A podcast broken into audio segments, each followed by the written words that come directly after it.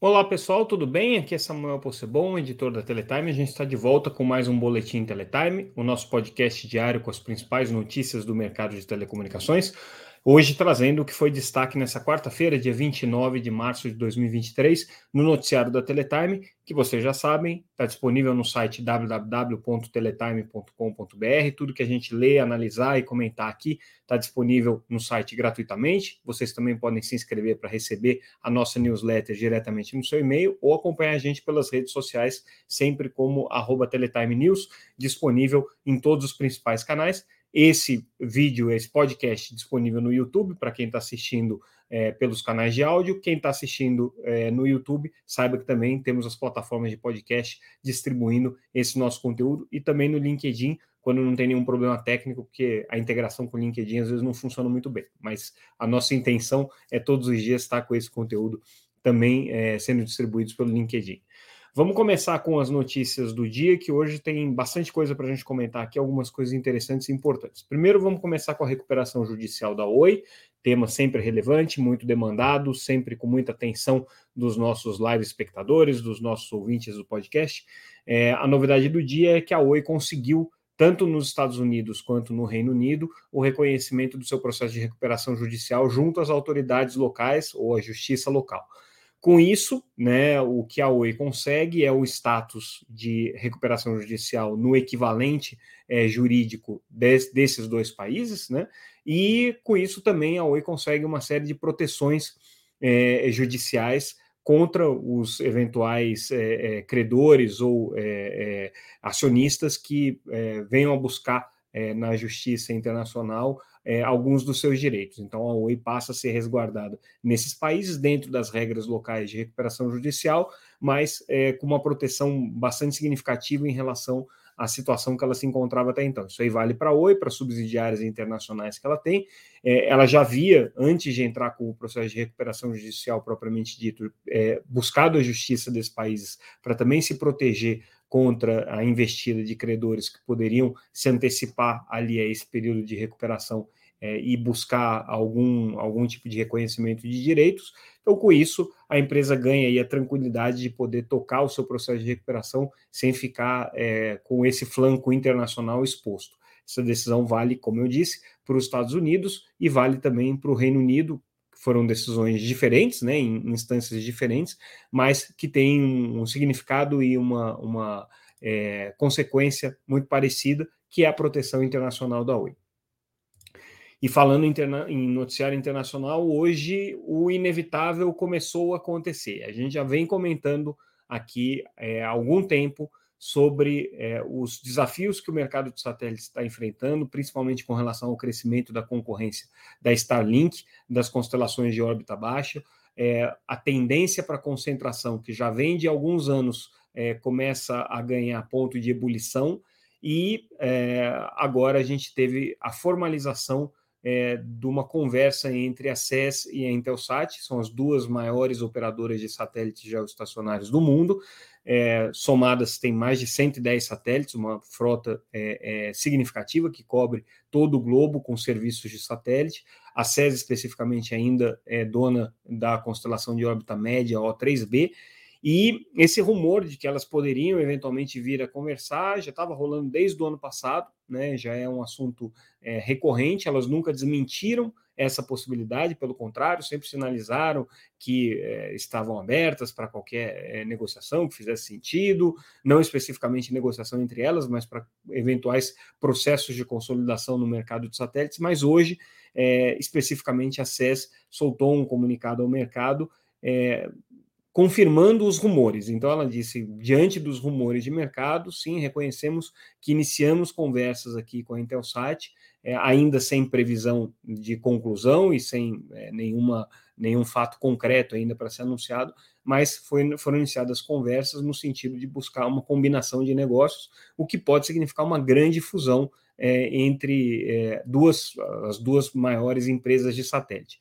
Se isso acontecer, vai ser talvez aí o principal fato do ano na indústria de satélites, e elas estão, obviamente, se, se preparando, né, se, é, é, se posicionando para enfrentar essa concorrência das empresas é, de que operam em, em, órbita baixa, principalmente a Starlink é, da, da, SpaceX e também a Amazon, né, que com o projeto Kuiper está tá crescendo e está tá, é, prometendo o lançamento do serviço para o ano que vem, mas crescendo em termos de ameaça para o setor.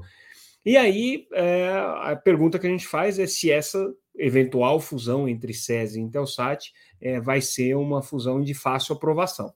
É, conversando com alguns especialistas aí, a gente tem já a, a, sinalização de que não vai ser um processo muito simples, porque por serem as duas maiores empresas, vão enfrentar em vários mercados questões concorrenciais.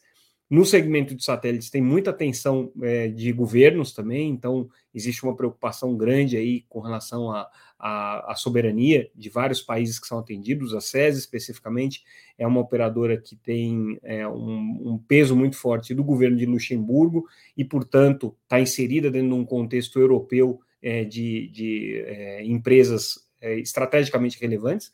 A Intelsat é uma empresa norte-americana hoje, mas que tem muitos serviços prestados ao governo, então certamente vai ser um, um, um objeto de análise especial. É, elas têm combinadas muitas frequências no mundo para operação desse sistema de satélite que é grande e complexo, muitas posições orbitais que também são é, propriedades não das operadoras, mas de governos nacionais. Cada posição orbital está é, assignada para um país especificamente, então é preciso de alguma maneira ter uma, uma aprovação desses países. E aí a gente questionou algumas fontes, e uma especificamente, que é uma das fontes aí com quem a gente trabalha mais tempo no mercado de satélites e que tem um profundo conhecimento sobre o setor, é, disse o seguinte para a gente, né? Que é, vou ler a, a, troca de mensagens que eu tive, né? É, é o que essa fonte me coloca é que se as duas não se juntarem, talvez elas não cheguem inteiras a 2030, né? É, Dez anos atrás, as empresas de, de DTH, por exemplo, essa fonte me coloca, poderiam ter optado por se juntar e hoje estariam muito mais fortes para enfrentar o mercado de streaming. Isso não aconteceu e hoje a gente vê né, as empresas muito fragilizadas no mercado de DTH. É, o que essa fonte coloca é que a competição com os outros meios, principalmente com a Starlink, né, já está sendo sentida. É, mas não só com as, a Starlink e outras empresas de satélite, mesmo com as empresas de meios terrestres, está sendo cada vez mais difícil para as empresas de satélite justificarem o que cobram, justificarem é, os serviços que prestam. Então, uma fusão dessa natureza faz todo sentido. Né? É, são é, empresas muito grandes, são empresas que têm estruturas muito é, é, robustas, né? E, ao mesmo tempo, o mercado de satélites tem um paradoxo, me lembra essa fonte, que é o fato de não trabalhar de maneira padronizada. Então, as redes não são integradas. Ou você é cliente de uma, ou você é cliente de outra, e dificilmente você consegue fazer essa integração. Nos últimos anos, a gente já tem visto um, um esforço de, das operadoras de satélite de buscar essa integração com algumas plataformas comuns, com algumas camadas aí de é, é, integração de redes e integração multiórbita, que é uma coisa que a gente tem falado muito, mas é, certamente isso, num processo de fusão, seria muito mais acelerado. Então, aí a grande notícia do dia, é, talvez do ano, para o mercado de satélites, esse anúncio aí de conversas entre a SES e a Intelsat, nada definido, nada aprovado, nada concretizado, mas é, certamente é uma conversa que vai é, chegar num ponto é, relevante na, na, no reposicionamento estratégico dessas duas empresas.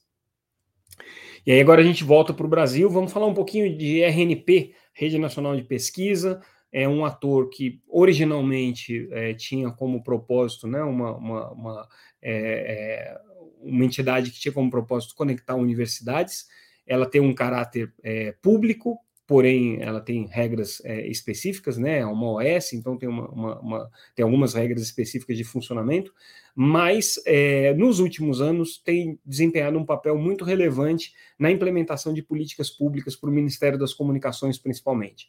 Ela tem servido é, como é, incubadora dos projetos de, de, implementação de infraestrutura que envolvem é, recursos do Ministério das Comunicações estão diretamente envolvidos com projetos de grande magnitude, como são os projetos Amazônia Conectada e Nordeste Conectado, que prevêem que prevêem já estão implementando redes, né, infraestrutura em regiões é, carentes de infraestrutura no Brasil, inclusive na região norte, em que você tem redes subfluviais bastante complexas, a RNP está envolvida com isso.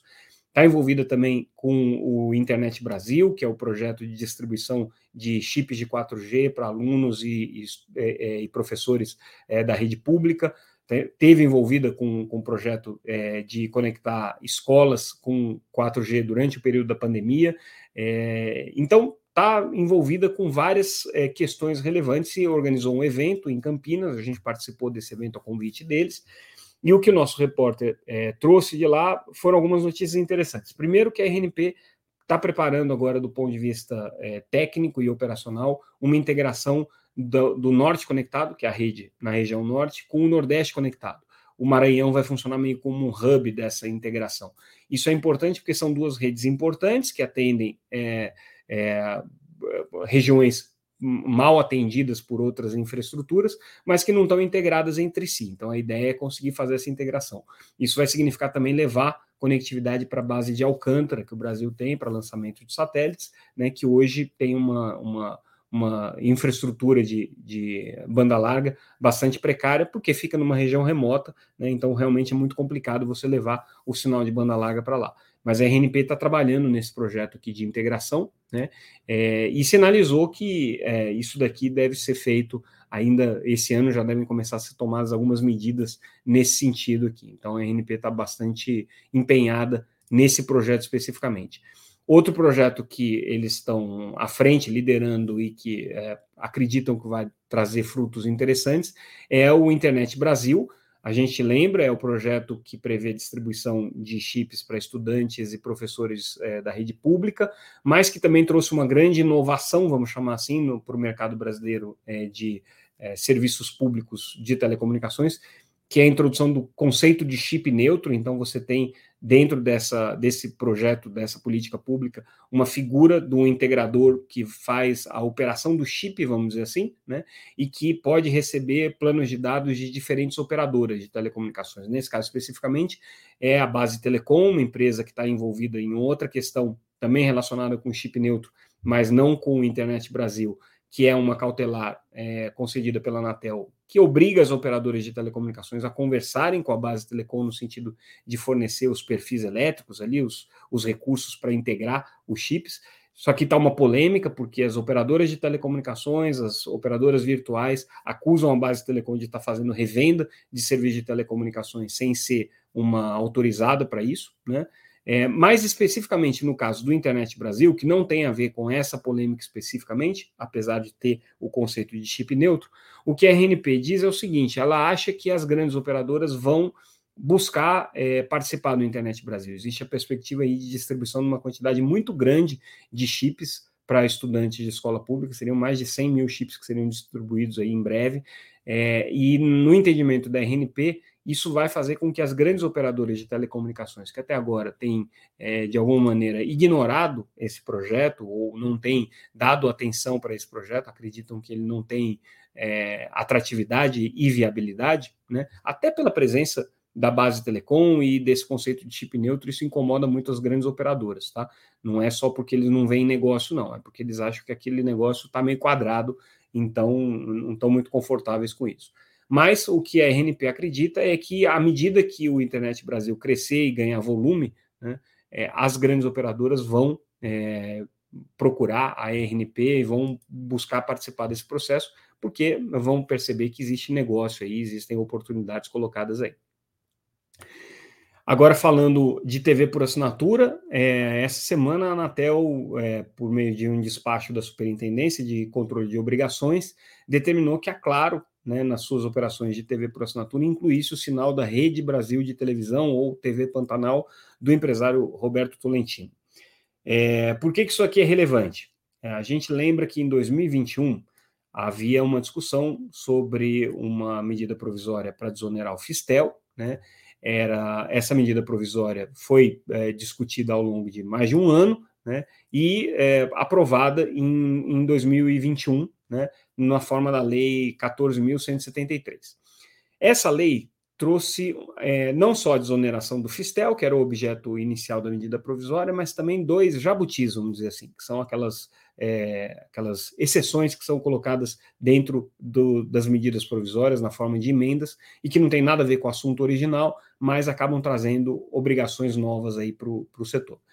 E essas duas, esses dois jabutis, um era positivo para a indústria de TV por assinatura, que era é, a desoneração dos serviços de vídeo on demand do, da Condecine, da cobrança da Condecine. Então, os serviços de streaming e VOD, é, naquele momento, não passaram a claramente não ser enquadrados como uma categoria passível de cobrança de Condecine, ok? Era um negócio que o mercado de TV por assinatura queria. Mas teve um jabuti ruim, aliás, péssimo para o setor de TV por assinatura, que foi a ampliação da obrigação de carregamento de canais de televisão aberta pelas operadoras de SEAC de TV paga. Né?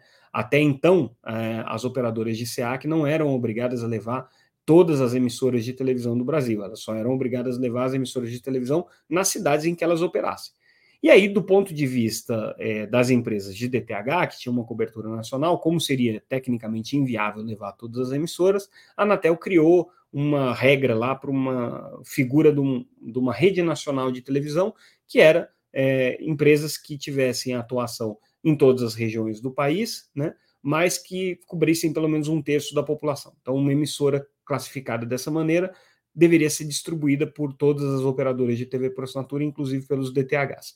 Era um total de 16 é, é, emissoras, mas a Claro, no, no serviço de TV a cabo, não era obrigada a distribuir essas 16 redes nacionais, porque já distribuía é, os sinais locais nas cidades em que atuava.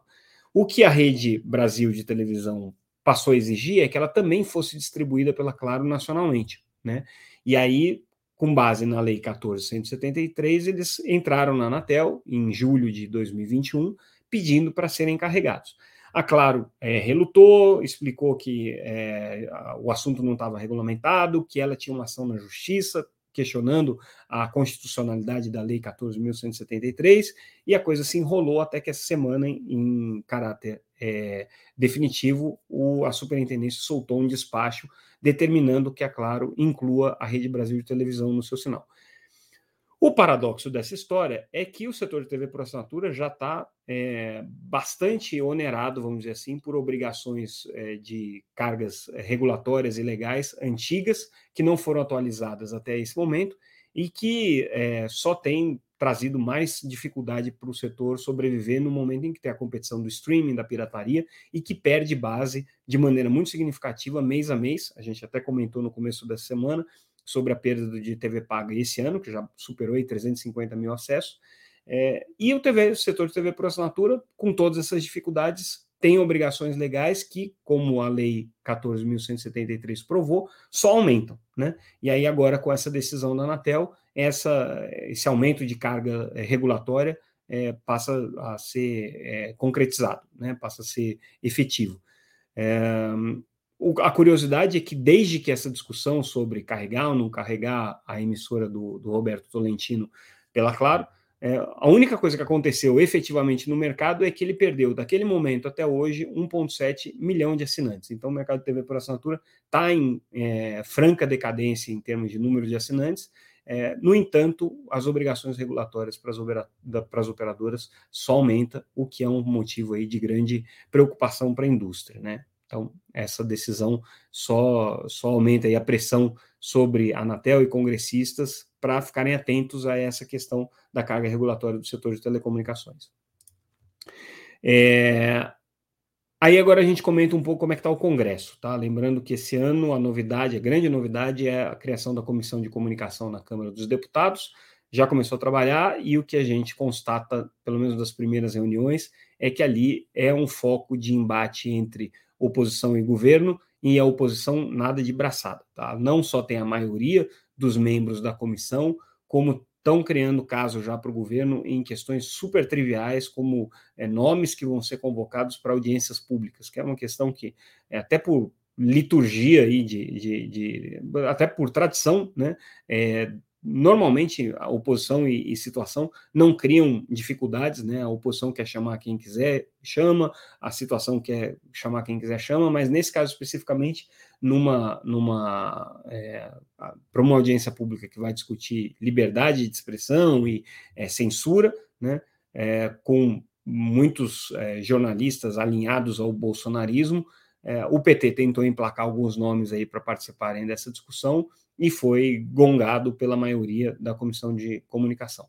Fora isso, né, não tem ainda o controle da, da presidência, né, que pertence aos republicanos, é, e você tem uma situação em que é, a base né, de, de integrantes do, do, da oposição é maior no, na comissão de comunicação do que é da, do governo. Então, é um prenúncio aí de que a vida do governo não vai ser fácil nessa comissão.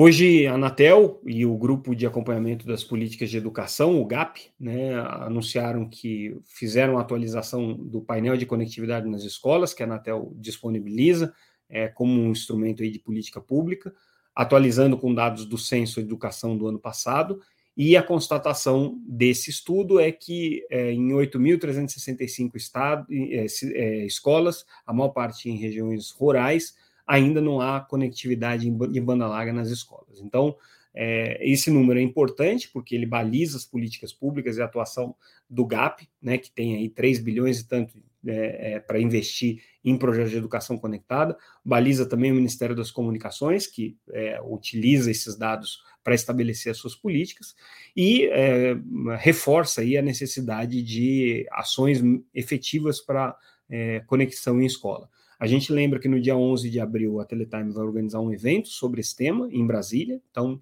quem tiver interesse lá no site tem o link para Educação Conectada, que é o nome do nosso evento. O presidente do GAP, conselheiro Vicente Aquino da Anatel, vai participar. A presidente da EASE, que é a empresa que faz a implementação dessas obrigações, também vai participar. É, e muitos especialistas em educação conectada. Vai ser um evento bastante rico aí para o debate desse tema então, convido a todos a visitarem a página do evento, conhecer a programação e ver as condições para inscrição, porque o evento vai ser bem legal, isso eu posso garantir. É, outro assunto agora, a TIM instalando 267 antenas na periferia de São Paulo. É, isso aqui a gente lembra que é uma decorrência da lei de antenas da cidade de São Paulo, em que a liberação é, automática para a construção de novos sites estava vinculada ao atendimento de uma cota social de cobertura. Essa cota social significava instalar rede de 4G e 5G em regiões periféricas, e a TIM está é, tá anunciando esse resultado aqui, já instalou 267 dentro dessa regra em regiões carentes. É, segundo a TIM, muito feliz e satisfeita com os resultados, então, apesar de serem regiões carentes, estão consumindo o serviço de telecomunicações, o que é importante para a empresa, né? É, e a, essa, essa tendência aí só tende a aumentar, pelo menos esse ano, é, estão previstos a instalação de mais antenas, né, que, com, com cobertura é, de 5G, é, ampliando aí para pelo menos mais 305 né, antenas instaladas nas periferias da cidade de São Paulo. Isso, pelo menos, é, se, de acordo com os dados da TIM, né, que é quem está é, divulgando aí esse, esse balanço. A TIM foi uma grande defensora né, do, do, dos projetos de legislação de antena, e é, nesse caso especificamente é que aparentemente não se incomoda com a, o compromisso, a, com a meta e compromisso social. Né? A gente sabe que durante a tramitação da lei de antenas de São Paulo, esse assunto foi meio polêmico, deu bastante atrito, mas no final das contas, pelo menos a TIM aqui se mostra é, otimista e satisfeita com essa política. E para a gente fechar, a gente fala rapidinho é, da conclusão dos debates no Supremo sobre marco civil da internet. Hoje a gente teve é, algumas outras entidades participando, então tivemos participação da Abratel e da NJ, que são entidades, aliás, a NER, que são entidades representativas aí, principalmente dos grandes grupos de mídia, né, é, radiodifusão e editores de revista, e também defenderam né, é, a, a, a reforma do marco civil da internet principalmente na questão do artigo 19, para poder é, salvaguardar a dignidade da pessoa humana na questão de exposição a redes sociais. Né? O artigo 19 do Marco Civil é o que isenta de responsabilidade os donos dessas plataformas, né, por atos praticados nas plataformas. E aí o debate é se esse artigo é ou não constitucional e se ele deve ou não ser reformado, né? Isso que o Supremo está discutindo agora. E com isso, pessoal, a gente encerra o nosso boletim de hoje. Ficamos por aqui. Amanhã, quinta-feira, a gente volta com mais um é, episódio no nosso Boletim Teletime. Mais uma vez, agradeço a audiência de vocês e ficamos por aqui. Até amanhã. Tchau, tchau.